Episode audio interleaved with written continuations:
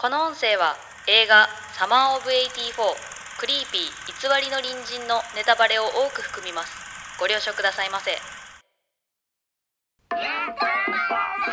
どうも、エトリフリーターです。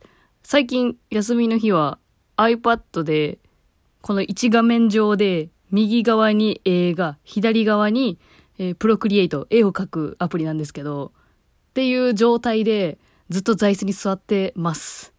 はい。これが私の休みの日の過ごし方、ここ、ここ最近のね。絵を描きながら、あの、ネットフリックスで映画を見るっていうやり方をしてるんですけど、なんか知らんけど最近ね、本当に、ことごとく、胸クソ映画にぶち当たってしまって、もう絵が進まないのよ。そう。いや、胸クソ映画ってめっちゃ見ちゃわん。で、分かってんのよ、この後どうなるか。あ、分かってないよ。ごめん、分かってない。分かってない。その、良くないことが起きるということは分かってても、見ちゃって、あの、後味悪いままエンディングを迎えて、で、その後、A そっちのけでレビューをめっちゃ見漁るっていうね。そう。私と同じ考えのやつおらんかと思って。マジで胸クソ映画だったわーっていう。なんかね、国評が見たくてしょうがなくなりません？胸クソ映画見た後って。いや、胸クソ映画として作られていたのであれば、それは成功と言えると思うんですけど、こっちとしては本当にあれ、なんなん？なんでそこで危ないって分かっててそっち行くのって。ね、ホラー映画とかでもよくありますよね。ねおい、行くな行くなってやつ。なんで行く？おかしいやろみたいな。もう、もうまさにベタにそれですね。それでまあまあ楽しんではいるんでしょうね。まあでもここ最近本当に一人で見て、一人で悶々として、一人で暗い気持ちになっているので、ちょっと今回ちょっとラジオで喋ってみたいなと思います。発散させてほしい。後味の悪かった映画の話。いや、今からちょっとネットフリックスである映画のあの感想を話していきたいと思うので、ネタバレめっちゃするわ。普通に。そのレレビューとかできないんで。あの感想をただ言います。あの、だからすでに見たことある人だったら、あの違う意見か同じ意見かどうか聞いてほしいし、これから見たい人は一旦ストップして聞いてから来て、ね、2時間後くらいにもう一回ここ聞きに来て、一回ストップして、はい、ストップはい。はい、じゃあ言ってくよ。あのね、私がまず最初に先週見たやつは、サマーオブ84かな ?84。サマーオブ84。あこれ、あれですね、お客さんが借りてたんですよね。で、まあなんか、なんだろうな、ロゴが、ロゴがちょっと面白そうだなと思って、ロゴの感じがちょっと好きかもっていう。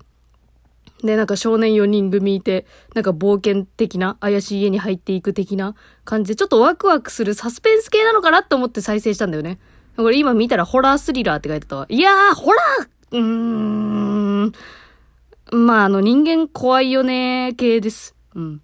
人間怖いよね系なんですけど、いや、これさ、1時間45分あるんやけど、いや、これマジで、その、なんていうの私、伏線回収系の映画が高校生の頃めちゃくちゃ好きで、あの、ファイトクラブとか、あとあの、シャッターアイランドとか、もう、最後に大どんでん返しされると気持ちいいってなるタイプなんですけど、それをずっと期待して再生してた、私は。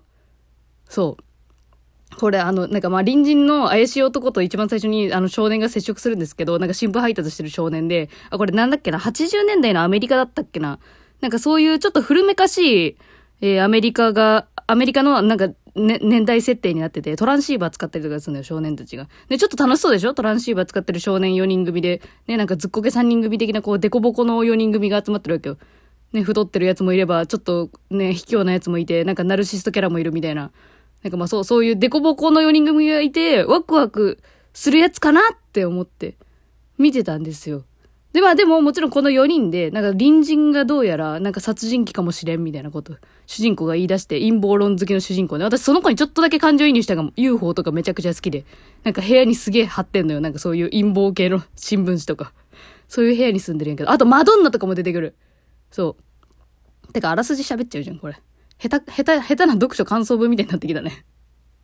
いや、これの何が嫌だったかっていうと、あのー一番最初に、もうりん、この隣人やばそうだなっていうのが、一番最初にわかんない、最初に。で、ずっとやばそうだなって思ってて、で、なんか、一瞬、その、なんていうのかな、やばくなかったよっていう、なんか、その、家族ごと、ちょっとほだされる瞬間はあるんですけど、それでも少年はこいつが怪しいと思い続けて、で、これミスリードかなって思ったの。あるじゃん、ミスリード。視聴者側も、あ、隣人、この隣人だろうな。でも、この隣人だろうなっていうのが分かりやすすぎて、多分、実は誰々でした、みたいな。実はマドンナのあの女の子でした、とか。なんかそういうのがあるのかなと思ったら、いや、最後の最後までその隣人やってるの、最後。あの、その犯人というか。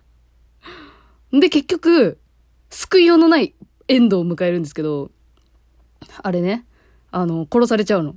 その4人組のうちの1人の、いや、一番優しい大デブが死んじゃう、やられちゃうし、あの主人公の男の子は、あの、お前をいつか殺してやるっていうその脅迫をされて終わるっていう。ずーっと後味悪いままの人生を送れ、お前は、みたいな。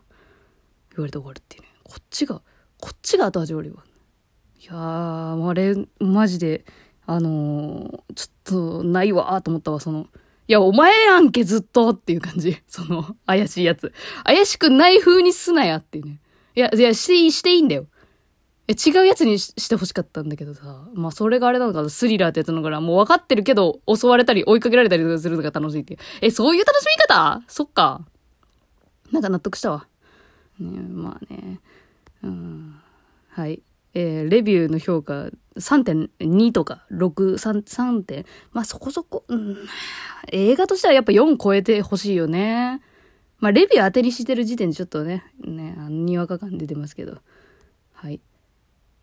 ほんでもう一個が、これ昨日見たやつなんですけど、あの、邦画ね、日本の映画で、クリーピー偽りの隣人。これさっきも隣人絡みだったんで、なんかそこでアンテナ張ってて昨日なんか、あ、まあ、ちょっと隣人系で先週失敗してちょっと楽しませてくれやと思って、あの、これ見たんですよ、邦画。あの、西島秀俊さんね。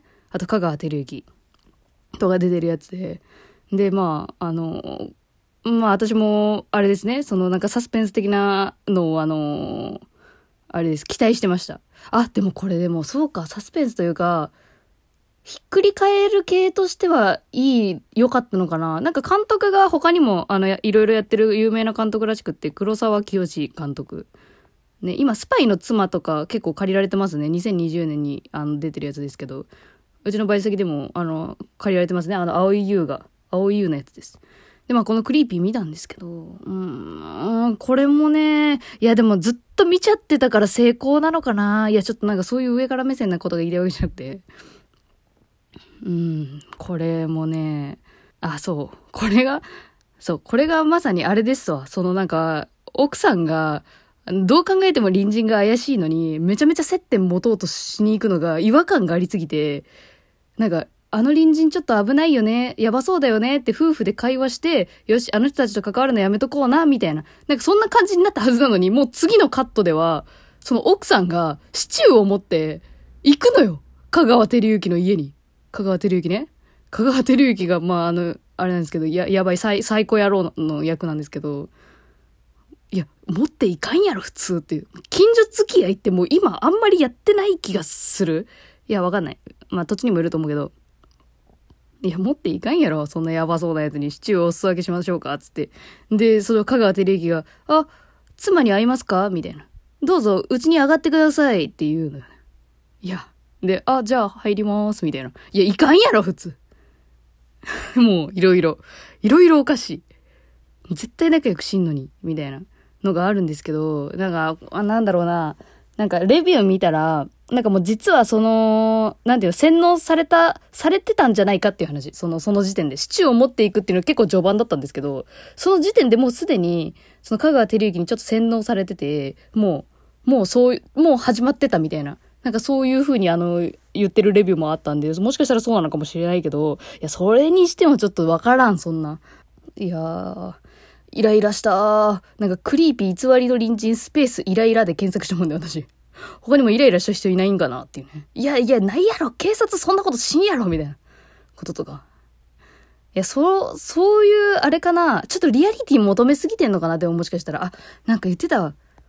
この監督のセリフで、別にリアリティが出したいわけではないんです。別世界に皆さん連れて行きたいんです。みたいなこと言ってて、あ、それやったら成功やわ。完全に。でも、絵全然進まんかったもん。絵描いてたけど。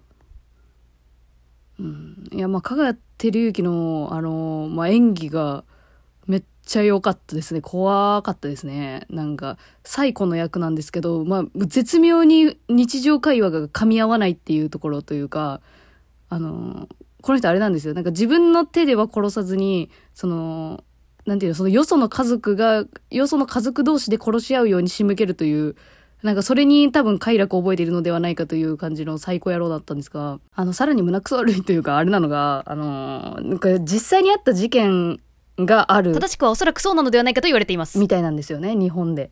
そう。とか、見ちゃって、あー クソ悪いね。眠れねーみたいな。あ、まあ、ね、ね、寝ましたけど、昨日夜10時には。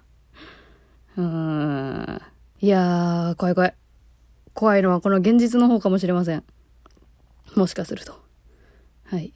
いやー、そんで、もう、はい。こんな感じです。はい。ありがとうございました。聞いていただいて。なんか今も後味悪いわ、結局。ねえねえ、すっきりしてよ以上、ゆとりフリーターでした。番組フォローもよろしくお願いします。